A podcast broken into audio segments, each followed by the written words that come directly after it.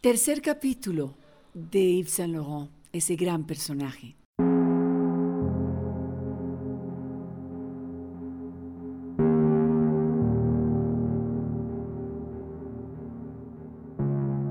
Tuve la suerte de asistir en el Centro Pompidou en el 2002 a su despedida.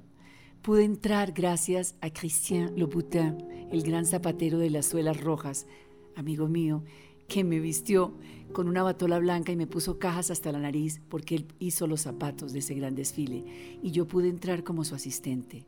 Y ahí vi cómo lloraron vestidas de smoking Claudia Schiffer, Naomi Campbell, Catherine Deneuve y la recién catapultada modelo por Saint Laurent Leticia Casta. Ese será un momento memorable en mi vida y tal vez por eso tuve el pedido de Roberto Pombo que escribiera el domingo 8 de junio del 2008 eh, la despedida a Saint Laurent cuando murió.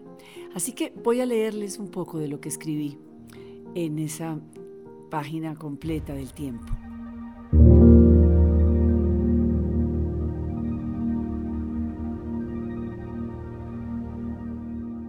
La moda se vistió de luto. Esta semana murió Yves Saint Laurent el hombre que se atrevió a vestir diferente a las mujeres, que marcó toda una época y que sirvió de inspiración para otros diseñadores. Por Pilar Castaño, especial para el tiempo.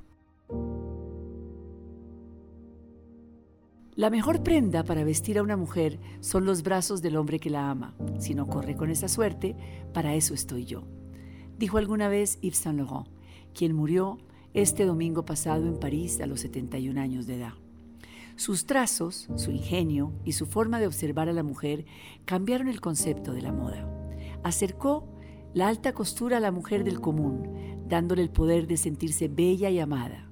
Rompió todos los tabúes, llenando de juventud y de frescura una época plena de sucesos como la guerra del Vietnam, la revolución de Mayo, el hipismo, y asumió grandes riesgos en un mundo repleto de prohibiciones. Creó el Pret Luxe, y llevó sus diseños a todos los lugares, desde la playa hasta el tapete rojo.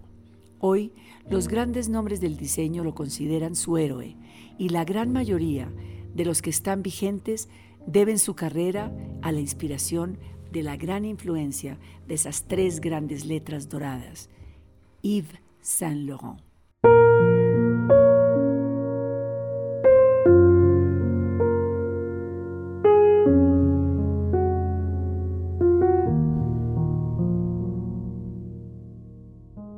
El revolucionario del estilo, de las formas, de las texturas y de las siluetas, el hombre que miró a las mujeres de una manera diferente. Así lo despidió Jacques Lange, exministro de la Cultura de Francia. En ese país, la desaparición de un talento de la moda de la talla de Saint Laurent es cuestión de Estado y hay duelo nacional.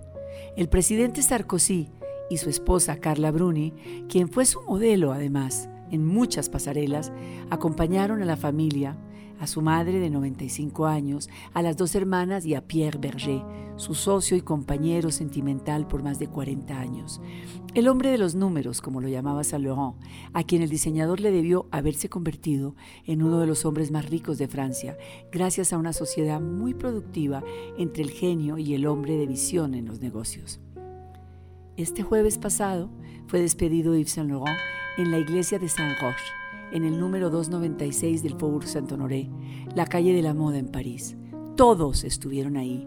Valentino, Gauthier, Galeano, Lagerfeld y desde luego Stefano Pilati, quien estaba de director creativo de la casa. Entre otros, las musas, sus musas, Catherine Deneuve, y también los millares de sastres y modistos desconocidos a quienes inspiró como un dios con su lenguaje. Ha muerto un grande, una leyenda. Se batió como un valiente en la época que le tocó vivir. Vendrán muchos más, ya están otros más, pero han seguido sus pasos. Pero otro Saint Laurent, imposible. Y luego aquí describo cómo nació, cómo llegó el 31 de enero del 58, cómo aparecía por primera vez este gamin, como le decía Christian Dior, para la época, cómo este gamin en el 58 llevaba un año con, con Christian Dior quien murió súbitamente después de, de haber... Él murió de un ataque cardíaco porque estaba en una clínica, de en un centro de adelgazamiento en Montecatini y murió muy joven, Christian Dior, a los 52 años. Saint Laurent, con escasos 21 años, asumía ese gran poder, este imperio que estaba valuado en 7 mil millones de francos de la época. Ese día de enero, cuando descolló con sus primeros diseños en su línea trapecio, se comenzó de verdad a escribir la moda del siglo XX. 50 años más tarde, con la misma cara de niño asustado, hizo su última aparición en la pasarela una noche de otro mes de enero en el 2002, cuando se retiró del mundo de la moda. Él, vestido de smoking como todas sus modelos y sus musas, no pudo más con la tortura del estrés, los nervios de la inseguridad, que lo acompañaron siempre. Todo esto se resumió en una sola frase, le panique à la médiocrité el pánico a la mediocridad.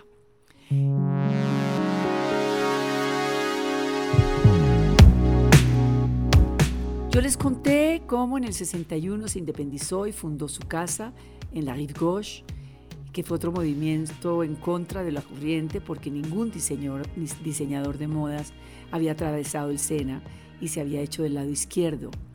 La primera colección con su marca fue el 19 de otro enero en el 62. Definitivamente los eneros marcaron a Saint Laurent. Em, y ahí ya comenzó su nombre a escribirse como leyenda. Sería representado con miles de licencias y comenzaría este boom de la época. Y él le tocó la época pop. Y, él de verdad la capitalizó con esa libertad de la mujer. Y la adoptó como nadie a los cambios de los años 60 y 70 el sastre pantalón, el smoking, todo ese poder que le dio con esas prendas a la mujer para que pudiera luchar pisando fuerte en su liberación. Su colección del 76, inspirada en la mujer gitana, con faldas y vestidos de flores, causó sensación en París e inmediatamente en los grandes almacenes de Nueva York.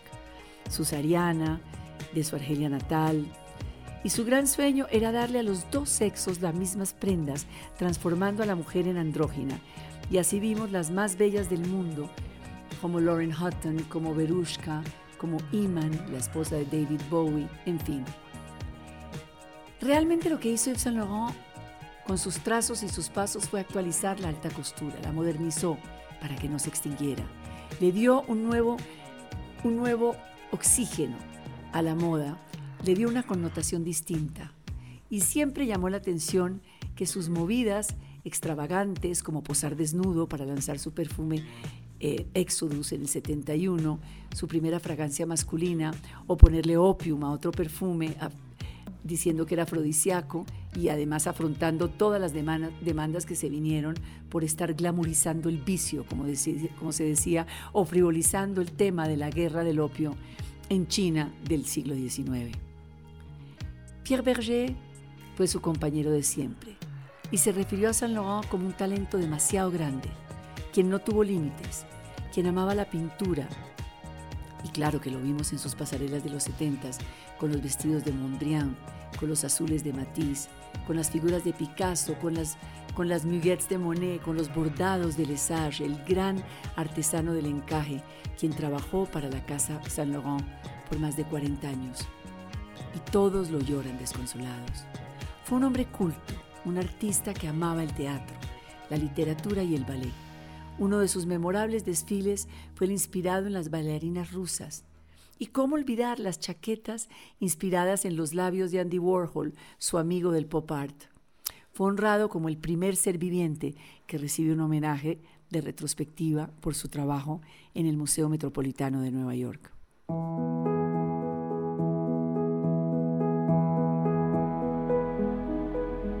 La muerte de un ícono, como Yves Saint Laurent, solo hace que sus creaciones y su nombre se valoricen aún más en el mercado del lujo. Su marca hace parte hoy de uno de los dos grandes imperios del lujo, Francia, con el grupo Gucci de François Pinault, que compite con el otro grande de la escena, que es el grupo LVMH de Bernard Arnault. Son las guerras del lujo. La guerra del lujo comenzó en el 89, cuando en París se vivió una batalla capitalista de una, de una, violencia poco común y los grandes empresarios se sintieron atraídos por un negocio que era de propiedad de los diseñadores. Entonces Bernard Arnault adquirió las marcas Moet Hennessy y Louis Vuitton. Su emporio ya era dueño de Dior, Givenchy, Celine y Christian Lacroix, y en los años 90 adquirió Kenzo y Guerlain. Para entonces, este emperador del lujo parecía invencible. Sin embargo, cuando le, cuando le, coqueteaba con gran seguridad Gucci, otro tycoon francés apareció en la palestra, en el, en el cuadrilátero, en la escena. François Pinot se adelantó y compró no solo el marroquinero florentino, sino también a Yves Saint Laurent. Desde entonces, las fuerzas se equilibran.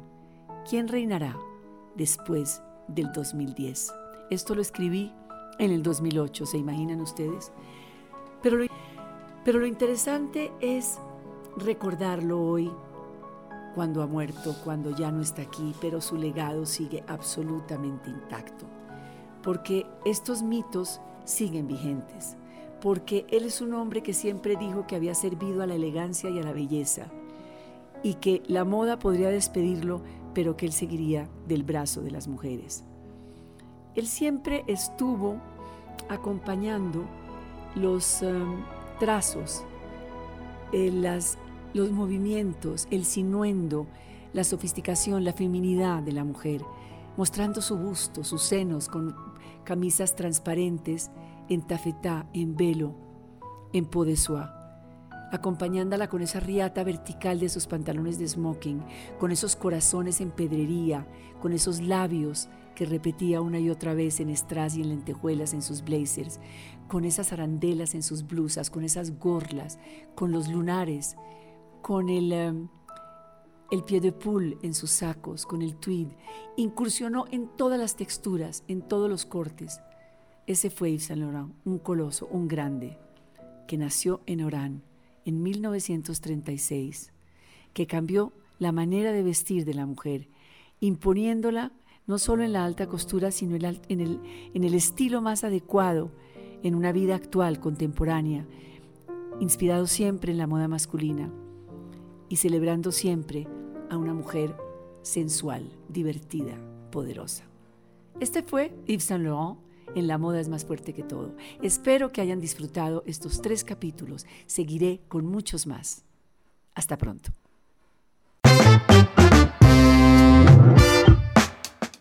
No olvides suscribirte por Apple Podcast, Spotify y pilarmod.com. Los espero.